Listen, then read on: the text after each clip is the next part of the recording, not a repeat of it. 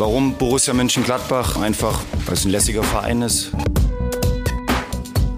Weil ich glaube, dass es einer der größten Vereine in Deutschland ist, was Geschichte, was Fanpower betrifft. Triumphe, Höhepunkte, auch bittere Niederlagen, Kuriositäten wie den Pfostenbruch der Podcast von Champions League Achtelfinalisten für Champions League Achtelfinalisten. Es ist ein großer Tag, nachdem wir bei Real Madrid ins Achtelfinale der Königsklasse eingezogen sind. Borussia Mönchengladbach steht unter den besten 16 Mannschaften in Europa und hat ausgerechnet an diesem letzten Spieltag selbst nicht ganz so viel dafür getan. Hier ist der Pfostenbruch. Wir sprechen über die nervenaufreibenden, ja, 110 Minuten in Madrid und in Mailand. Ich bin Kevin und Fabian ist zugeschaltet. Hi. Ja, grüß dich, Kevin. Auch am Morgen danach ist die Euphorie ungebremst. Ja, Borussia zieht vor dem iPad ins Achtelfinale ein. Äh, hervorragend. Ähm, ja, ein seltener Moment, wo man das Gefühl hatte, dass Borussia mal, ähm, auch wenn vieles gegen Borussia lief, ähm, trotzdem irgendwie belohnt wird.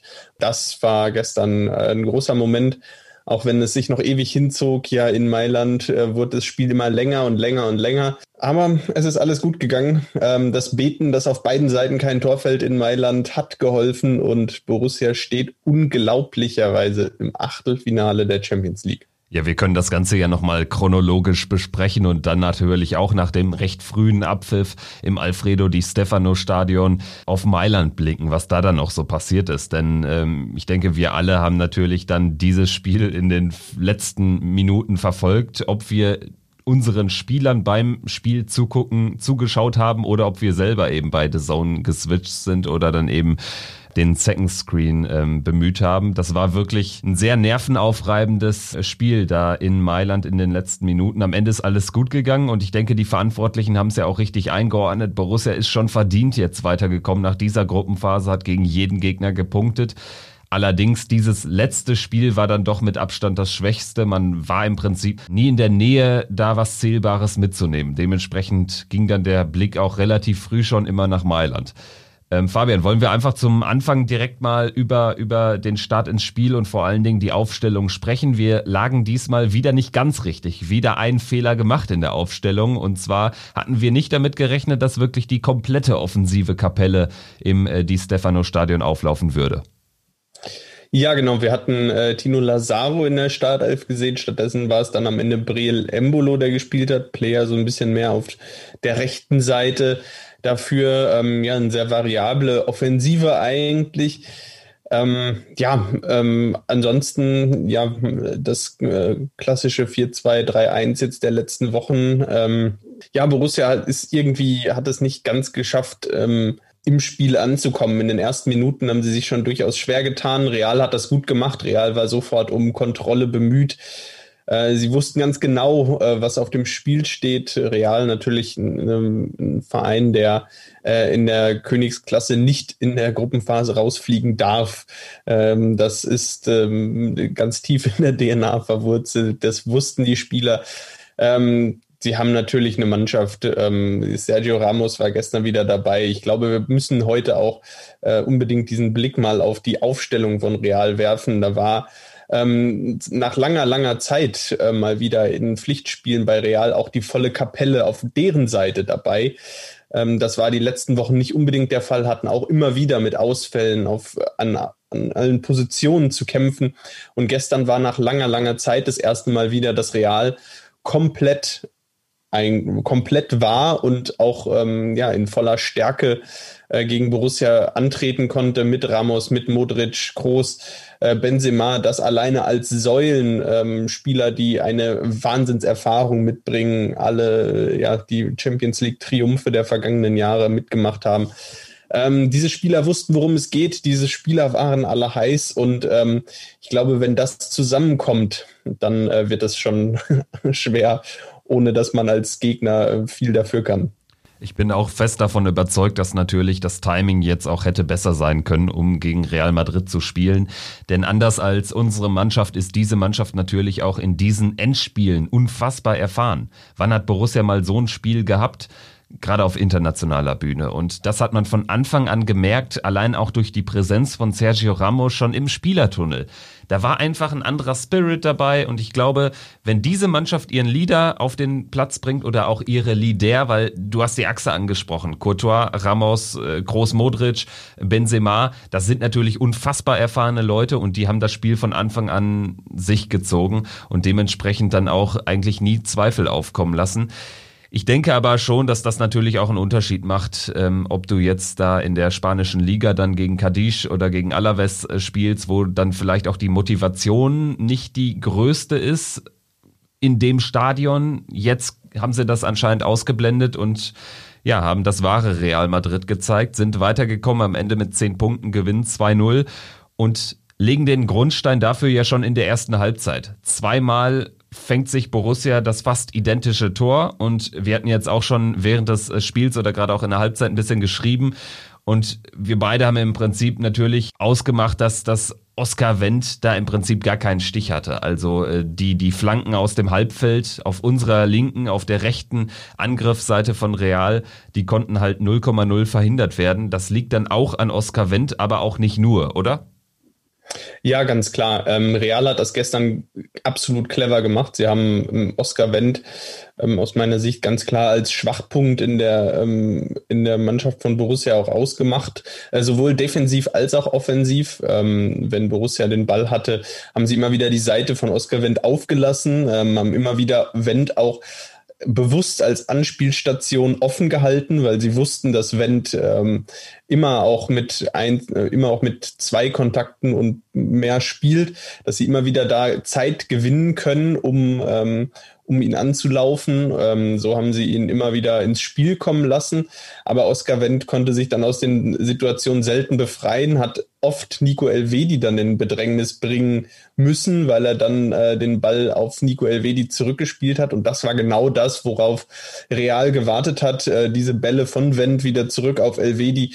Dann haben sie Borussia stark unter Druck gesetzt und Borussia hat es kaum geschafft, sich aus den Situationen zu befreien. Und ähm, diese Falle haben sie immer wieder aufgestellt. Sie hat immer wieder zugeschnappt und auf der anderen Seite genauso, wenn Real auch im Ballbesitz war, ganz klar Spielaufbau über die linke Seite, über Ramos und Groß, dann die schnelle Verlagerung auf die andere Seite, äh, die rechte Seite von Real, überlasten mit Rodrigo und Vasquez, also diese Seite mit Tyram und Wendt, ähm, ja, wo Tyram dann oft ähm, auch Oscar Wendt alleine gelassen hat auf der, auf der linken Seite, ähm, weil Vasquez eben auch super schnell wieder vorne war und äh, so hatten sie eine Überzahl auf der, nach der Spielverlagerung und äh, das haben sie sich eiskalt ausgeguckt, haben die Schwäche vom Borussia erkannt.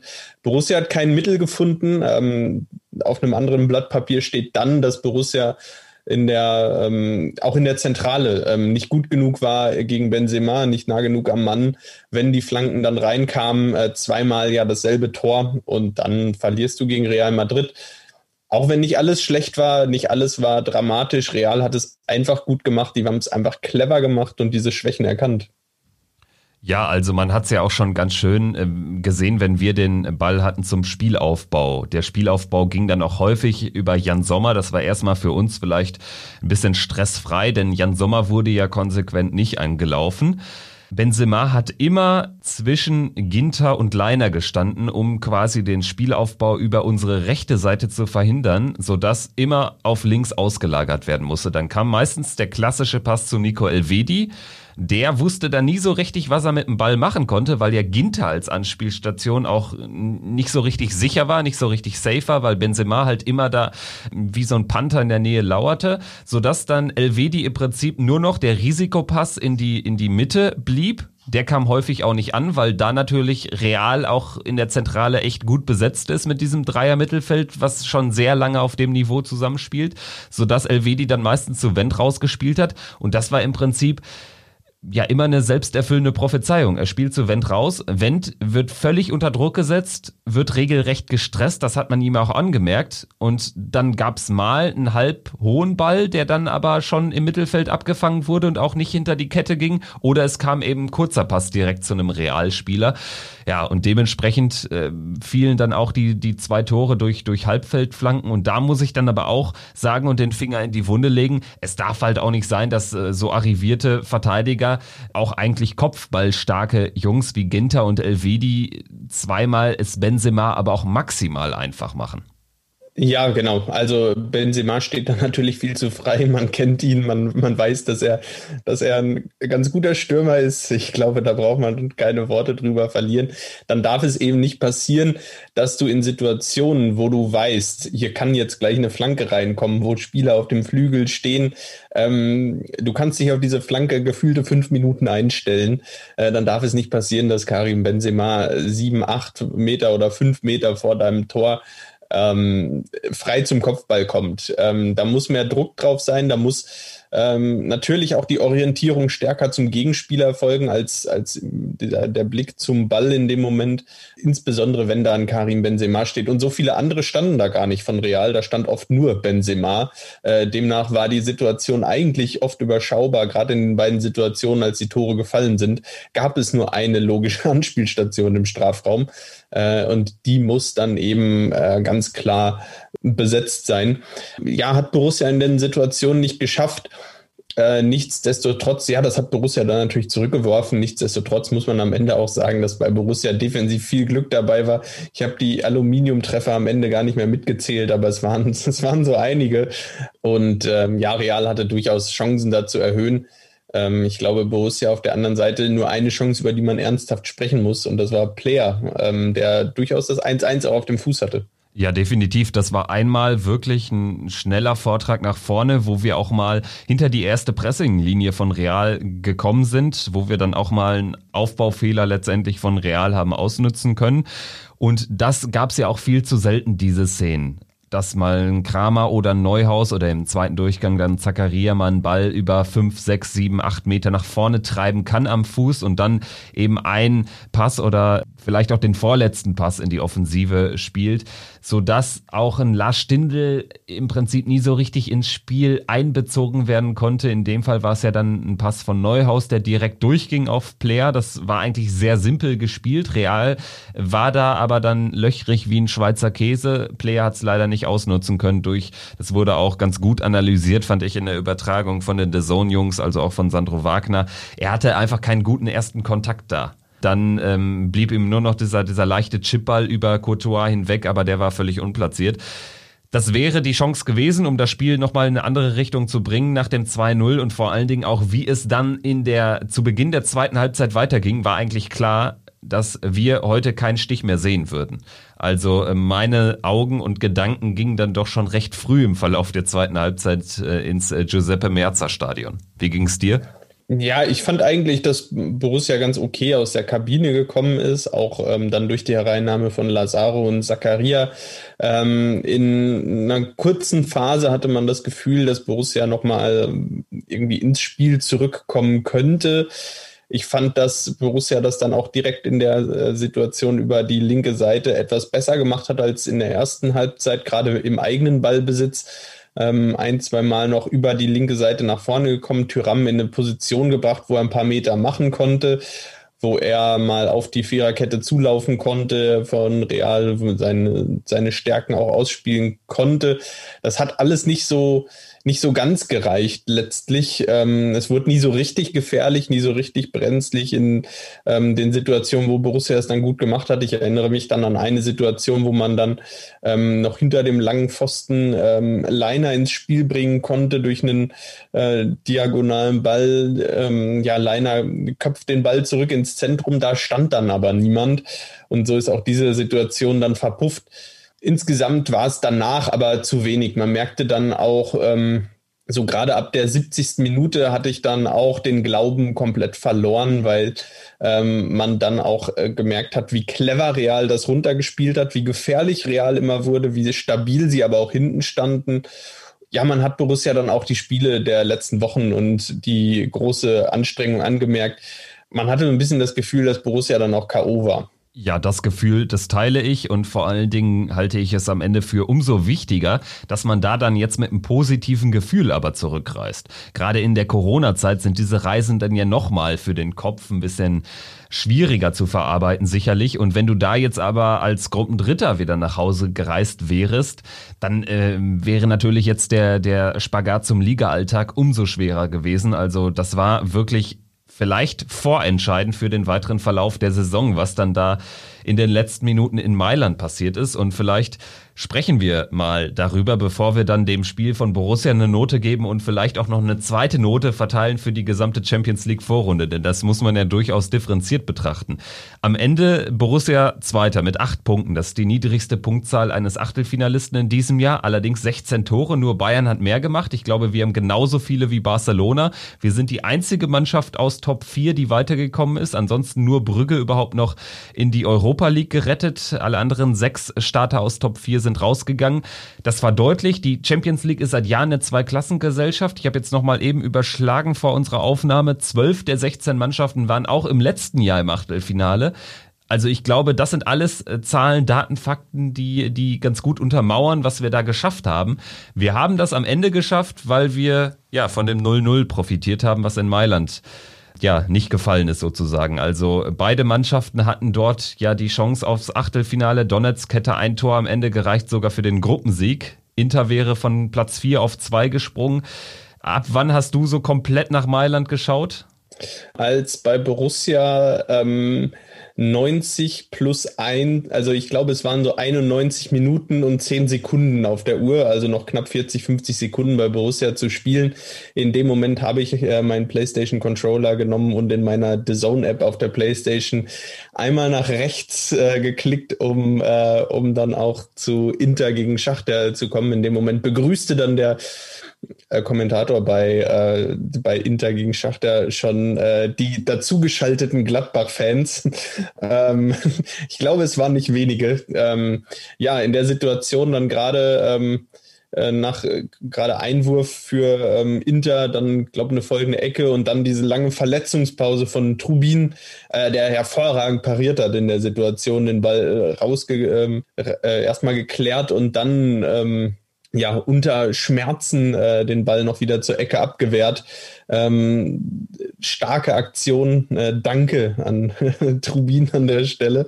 Ja, ähm, dann hat es also doch noch echt ein paar Sekunden gedauert. Ähm, ich bin halb verrückt geworden vor der ähm, vor diesem Spiel. Vier, äh, ja, vier Minuten Nachspielzeit waren angezeigt. Ja, am Ende waren wir, glaube ich, bei sieben und drüber. Ja, genau, siebenhalb waren es oder so. Also ich hatte kurzzeitig die Hoffnung, bei ungefähr 6,30 oder so hatte Trubin ja den Ball, bekam dann aus dem Mittelkreis vom Schiedsrichter gelb gezeigt wegen Zeitspiels. War ja auch ganz interessant. Schachter hat halt auch gar keine Anstalten gemacht, diese 9,5 extra Millionen noch einzusammeln. Die haben wirklich diesen dritten Platz verteidigt, um dann nicht noch äh, mit komplett leeren Händen dazustehen. Als dieser Ball aber, als er in der Luft war, noch nicht zurückgenommen wurde, dachte ich auch, das kann doch nicht wahr sein. Dann bekam Inter ja sogar nochmal einen, einen Freistoß, der wurde dann auch nochmal lang reingeprügelt und wir wissen es alle, wie gefährlich diese und unberechenbar diese Situationen werden können. Auch da war es dann nochmal durchaus heikel, aber ich sag mal, die, die wirklich komplizierteste Situation, die alle Gladbacher überstehen mussten, war natürlich der Kopfball des eingewechselten Alexis Sanchez. Ähm, ich glaube, ich habe jetzt deiner Chronologie entnommen, dass du da noch nicht live drauf warst. Ich war da gerade live drauf seit einer Minute oder so. Das war ja dann in der den, 90. Den, den habe ich noch nicht mitbekommen. Nee, da war ich noch bei Borussia. Und dieser Kopfball, der kam ja mit Lichtgeschwindigkeit aufs Tor. Und das war halt so eine Situation, wo du innerlich in diesem Bruchteil einer Sekunde schon mit, mit Borussias Ambition abgeschlossen hast. So ging's mir. Und dann stand da halt Lukaku mit seinem Wuchtbrummkopf und stand da einfach. Also, das ist wirklich äh, eine Wahnsinnsgeschichte, dass Lukaku, der Mann, der im Prinzip uns die, die Punkte gegen Inter alleine gekostet hat und der im Prinzip Inter allein in der Gruppenphase gehalten hat, so muss man schon sagen, dass ausgerechnet der dann dem 1 zu 0 und dem Weiterkommen im Weg stand. Also das waren wilde Szenen, vor allen Dingen dann auch im Nachgang ist mir auch nochmal bewusst geworden, sowas habe ich noch nie erlebt, dass wirklich, eigentlich kannst du ja dann immer für eine Mannschaft sein. war ja jetzt nicht so. Im Gegenteil, dann kam Handanovic raus und du weißt natürlich auch, im, im schlechtesten Fall läuft Schachter da bei einem Gegenangriff in der Nachspielzeit aufs leere Intertor zu und macht dann das Tor und dann haben wir auch nichts davon. Dann ist halt nur Schachter weiter. Inter wäre sowieso ganz raus gewesen. Also ähm, wie ging es dir da so in diesen Situationen? Hast du das mit einem vergleichbaren Moment irgendwie vergleichen können? Also ich jedenfalls nicht. Ja, ich habe mit 18 Jahren äh, das letzte Mal, glaube ich, Sportwetten gemacht. Ähm, als ich mit 18 Jahren Sportwetten gemacht habe, bin ich auf die grandiose Idee gekommen, bei einigen Spielen doch auch mal unentschieden zu tippen. Und äh, nachdem ich dann bei auf meinen Wettschein bei vier Spielen unentschieden stehen hatte und dann in diesen Spielen auf Unentschieden gehofft hatte, habe ich schnell gemerkt, dass Fußball gucken ähm, beim Hoffen auf keine ähm, auf kein Ergebnis oder keinen Sieger und äh, auf, darauf hoffen, dass auf beiden Seiten nichts passiert, einfach keinen Spaß macht und der reine Horror ist. Ja, und genauso war es gestern. Ich habe mich da so ein bisschen äh, ja, mit mehr Adrenalin gestern ähm, zurückversetzt gefühlt in diese, in diese Situation und dachte, ja, es macht nach wie vor keinen Spaß. Und ja, es war wirklich furchtbar. Handanovic kommt nach vorne, ähm, Schachter ist dann in Ballbesitz und ja, hat es dann, aber Inter hat es dann doch noch ganz gut verteidigt bekommen. Und ähm, dann kam irgendwann nach dann diesem Offensivfoul im Strafraum nach siebeneinhalb Minuten der Nachspielzeit dann doch dieser erlösende Abpfiff. Und ich weiß nicht, wie es dir ging, was du dann gemacht hast, aber ich habe dann sofort wieder zurückgeschaltet zu Borussia, weil ich ja wusste, dass The Zone auch einen leichten Zeitverzug drin hat. Demnach konnte man perfekt, wenn man äh, bei The Zone dann Inter gegen Schachter dran hatte, hatte, hat man bei Borussia gegen Real äh, noch die ganzen Spieler vorm iPad gesehen und wusste, jetzt gleich geht der große Jubel los. Auch eine grandiose Situation, über die ich mich sehr, sehr gefreut habe. Also bei mir war es folgendermaßen, ich habe in dem Moment dann erstmal meinen Papa angerufen, ähm, weil mein Papa ist dann ein Kandidat, der dann auch äh, nicht umschaltet, der dann gar nicht auf das andere Spiel schaut und dann wahrscheinlich, oder so war es dann, wie ich erfahren habe, auch nur den Gladbachern beim Inter-Zuschauen zugeschaut hat. So, dann habe ich den angerufen und ähm, ich bekam erstmal nur so ein ganz leichtes Hallo als Resonanz. Und dadurch merkte ich, äh, der weiß gar nicht, dass wir schon weiter sind. Da habe ich ihm das gesagt. Und dann so nach 20, 30 Sekunden ähm, haben wir es beide begriffen. Und äh, dann war es auch im anderen äh, Stadion, in der anderen Übertragung, da es natürlich auch immer ein bisschen zeitversetzt sein kann, je, je nachdem, wo man schaut, ähm, dann auch angekommen. Und ich habe mir dann irgendwie eine Dreiviertelstunde später habe ich nochmal, das ist sehr Schöne bei The Zone, dass man direkt in die, in die ähm, abgelaufene Live-Übertragung reingehen kann. Und dann habe ich mir da die letzten Minuten nach Abpfiff in, in Madrid angeschaut, weil das waren ja ja auch wirklich herrliche Bilder. Fand es auch gut, dass die dann draufgeblieben sind natürlich, weil das muss man einfach so stehen lassen. Ich finde das dann immer ein bisschen schräg, wenn das alles so überredet wird, weil da äh, sprechen dann einfach die Bilder auch für sich. Was ich am Ende einfach echt krass fand, ist, ist, äh, wenn du jetzt auf die, auf die Gruppe schaust, dann war das im Prinzip auch das logische Ende dieser Gruppenphase. Die Champions League spricht halt, äh, oder steht halt nicht dafür, spannende Gruppenphasen zu produzieren, aber das war wohl die bekloppteste Gruppe aller Zeiten. Ich meine, Real steht am Ende mit zehn Punkten da, hat aber zweimal gegen den Tabellendritten verloren. Borussia kommt weiter, hat gegen den Tabellendritten 10-0 gewonnen in Addition, beide Spiele, und nur einen Punkt gegen den letzten geholt. Wiederum der letzte eben vier Punkte gegen den zweiten und der dritte sechs Punkte gegen den ersten. Also es ist jetzt ein leichtes Zahlenwirrwarr geworden, aber ich denke, du konntest mir folgen und äh, ähm, liebe Hörerinnen und liebe Hörer, ihr auch. Und jetzt stehen wir im Achtelfinale und bevor wir vielleicht über mögliche Achtelfinalgegner sprechen, müssen wir jetzt unbedingt noch Noten verteilen. Also A für dieses eher schwaches Spiel gestern und vielleicht aber auch für die gesamte Gruppenphase, oder? Also ich finde, das muss man einfach differenziert betrachten. Wir können jetzt hier nicht rausgehen irgendwie mit einer 4 oder so und das dann so stehen lassen. Also ich würde für Real tatsächlich also auf Bundesliga-Ebene, wenn man so unterlegen gewesen wäre, dann wäre es wahrscheinlich auch keine 4 mehr. Allerdings ähm, muss man natürlich auch die Konstellation mit dem Gegner mit einbeziehen. Deshalb würde ich noch sagen, es ist eine 4 minus für den gestrigen Auftritt genau die Note würde ich auch vergeben. Ähm, ja, so ein bisschen, es ist ein bisschen Lehrgeld, äh, das gestern gezahlt wurde, ganz klar. Ähm, demnach, es war kein gutes Spiel von Borussia. Ich glaube, da brauchen wir uns nicht drüber unterhalten. Es war aber auch ein verdammt starker Gegner, der das Spiel gestern extrem ernst genommen hat, der gestern ähm, ja vielleicht auch das beste Spiel der laufenden Saison ähm, gemacht hat demnach, ja, so eine Motivations 4 minus. Wenn man jetzt eine 5 gibt, wäre das, denke ich, zu hart. eine Motivations 4 minus äh, beim nächsten Mal. Gibt es noch Luft nach oben? Und für die Gruppe, wie würdest du da unsere Leistung einstufen? Acht Punkte, das ist eine sehr ausgeglichene Bilanz. Zwei Siege, zwei Unentschieden, zwei Niederlagen, keinen großen geschlagen. Maßgeblich weitergekommen wegen der sechs Punkte gegen Donetsk. Ähm, erstmal natürlich äh, alle Credits zu dir. Du hast äh, vor Beginn der Gruppenphase gesagt, acht Punkte, das wäre so ein idealer Verlauf. Man weiß natürlich nicht, wofür es reicht, aber ähm, du hast es ganz gut vorausgesagt. Welche Note gibst du dann unserer Gruppenphase, wenn du, wenn du im Nachgang drauf schaust auf diese sechs Partien? Ich würde ähm, insgesamt eine 2 Plus vergeben. Ähm, das war mehr, als wir, glaube ich, alle erwartet haben. Ähm, es gab diese Momente, in denen es nicht optimal war. Es gab noch Luft nach oben. Es gab Dinge, die, die auch nicht, nicht ganz so gut waren. Aber in Summe war das eine hervorragende ähm, Champions League-Runde. Borussia steht im Achtelfinale eigentlich ist es natürlich eine äh, hervorragende und sehr gute Leistung. Aber ähm, ich glaube auch, dass ähm, das nicht, äh, nicht nur Glück war und nicht nur, ähm, nicht nur einmalig, sondern weil Borussia eben einfach eine tolle Mannschaft hatte in dieser Saison. Und äh, weil die Mannschaft auch viel kann und sich auch noch mehr zutrauen kann und noch mehr ähm, leisten kann, ähm, gebe ich eine, eine 2 Plus. Ja, ähm, sage, das war eine hervorragende Saison, äh, Champions League Runde. Das klingt halt ehrlicherweise wie unsere damaligen Sportlehrer, wo man dann auch äh, für eine Eins glatt, weiß ich nicht, äh, noch 15 Körbe in 10 Minuten Basketball mehr machen müsste. Also ähm, ich, ich tue mich ein bisschen schwer und ich würde tatsächlich zu einer Motivations 1 minus greifen, auch äh, weil äh, die Champions League halt mittlerweile eben kein wirklich durchlässiger Wettbewerb mehr ist.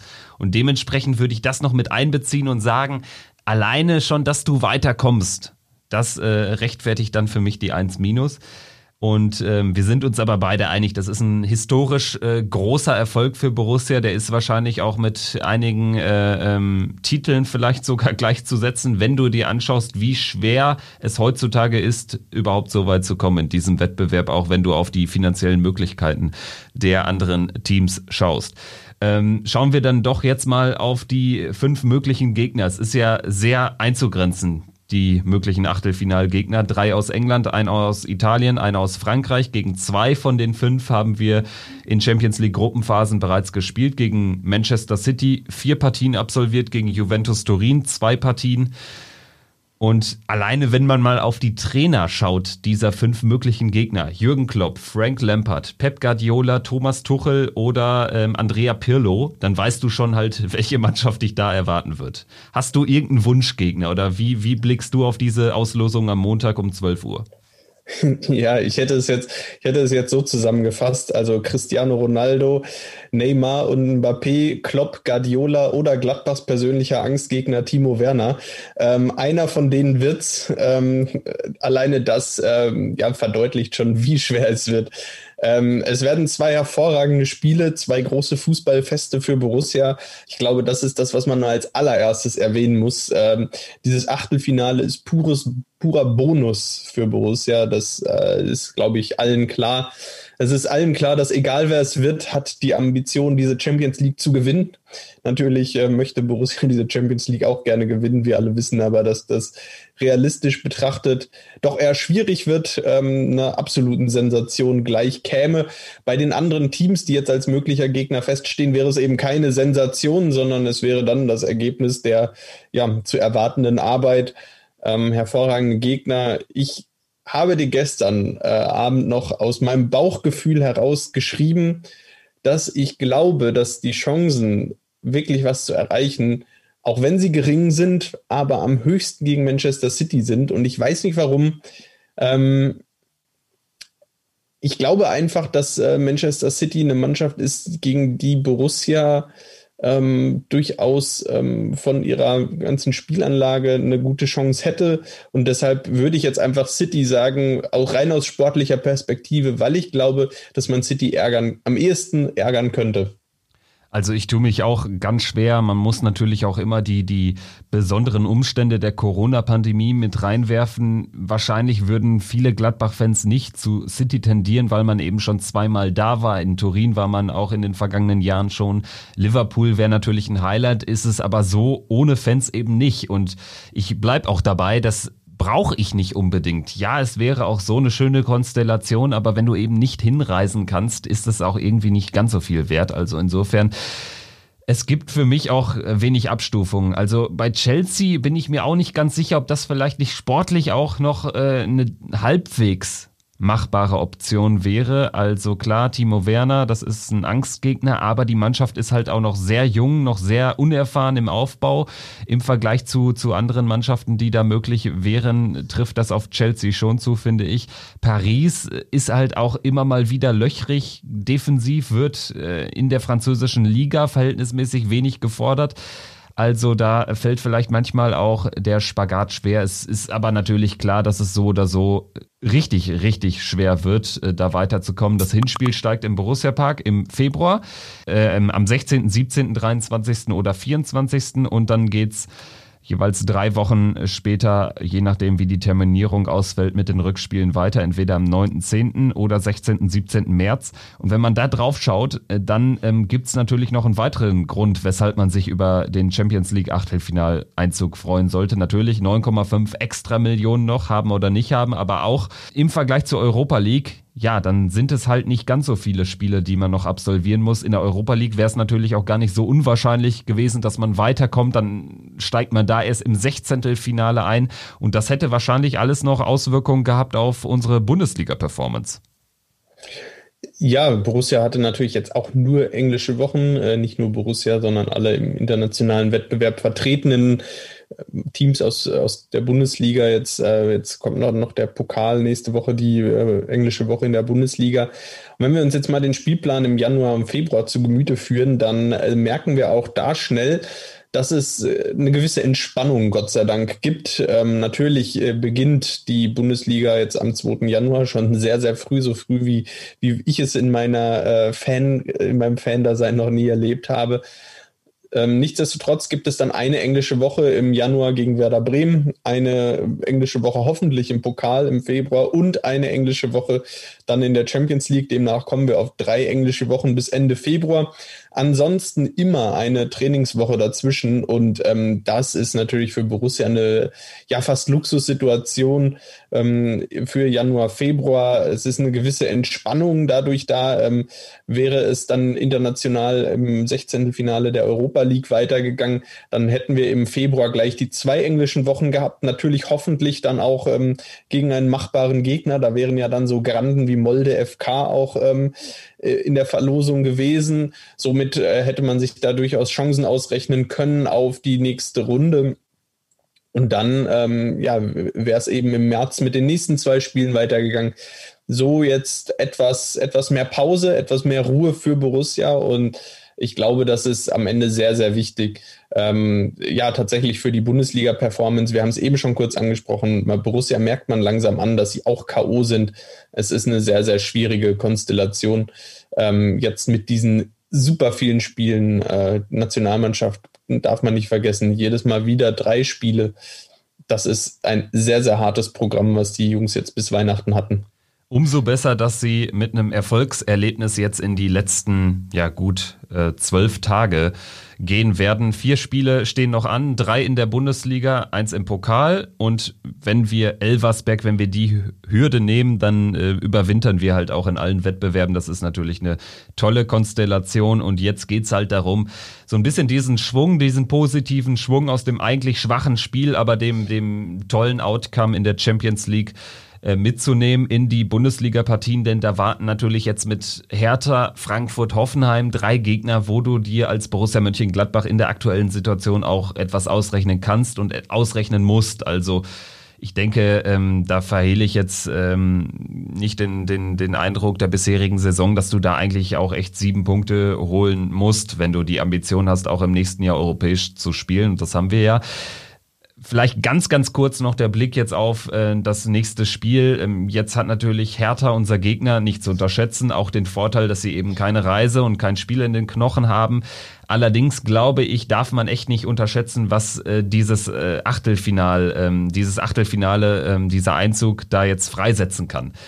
Also ich bin sehr optimistisch, dass uns da jetzt ein Heimsieg gelingt, auch wenn das ein hartes Stück Arbeit wird. Aber ich glaube, da, da, da können wir alle optimistisch sein. Gerade bei Hertha fällt auch mit Matthäus Kunja ein ganz wichtiger Offensivspieler mit der fünften gelben Karte aus. Wie blickst du jetzt so auf die, auf die letzten Spiele und ganz besonders auf diese Begegnung am Samstag 15.30 gegen die Berliner?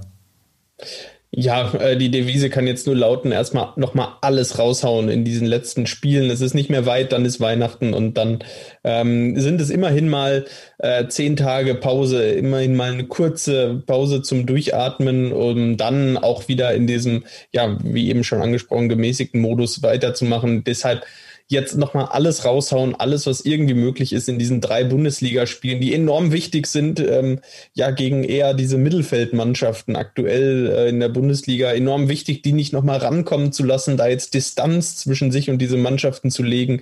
Äh, das Spiel gegen Hertha, du hast Kunja angesprochen, der auf Seiten von Hertha ausfällt, ähm, ist natürlich enorm wichtiger Spieler für Hertha. Dafür jetzt Piontek gerade wieder in Form.